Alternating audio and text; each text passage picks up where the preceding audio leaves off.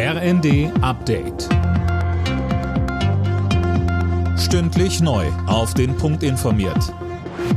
Ich bin Dirk Jostes. Guten Tag. Nach der Einigung des Vermittlungsausschusses sollen Bundestag und Bundesrat morgen über das Bürgergeld abstimmen. Thema war die Reform aber schon heute im Bundestag. In der Debatte über den Etat von Sozialminister Heil, Gesine Lötsch von der Linkspartei sagte. Das Bürgergeld enthält einige Verbesserungen und darum haben wir im Bundestag das Gesetz auch nicht abgelehnt. Doch das Vermittlungsverfahren hat das Gesetz nicht besser, sondern schlechter gemacht und das ist schade, meine Damen und Herren.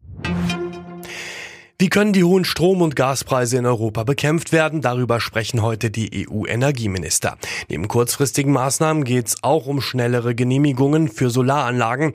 Einer der größten Streitpunkte könnte ein von der EU-Kommission vorgeschlagener Gaspreisdeckel im Großhandel werden. Außenministerin Baerbock nimmt heute an einer Sondersitzung des Menschenrechtsrats in Genf zur Lage im Iran teil.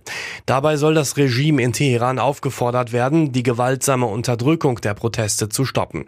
Baerbocks Parteikollege Omid Nuripur stammt aus dem Iran. Er sagt im ersten. Es ist offensichtlich, dass es ums Ganze geht. Zentral ist, dass niemand mehr daran glaubt, dass dieses Regime reformfähig ist. Wir sehen täglich nahezu Berichte über Misshandlungen, Verhaftungen. Das jüngste bekannte Opfer war zehn. Es wird immer schlimmer. Und wir sehen eine massive Eskalation der Gewalt durch den Staat und durch das Regime. Auch beim Auftaktspiel der DFB 11 gegen Japan sind die TV-Quoten enttäuschend gewesen. Nur 9,2 Millionen Zuschauer schalteten ein. Das entspricht einer Quote von knapp 60 Prozent. Zum Vergleich, bei der WM in Russland saßen 26 Millionen Menschen vor den Fernsehern.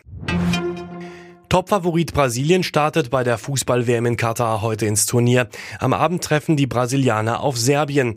Die weiteren Partien des Tages heißen Schweiz gegen Kamerun, Portugal gegen Ghana und Uruguay gegen Südkorea. Alle Nachrichten auf rnd.de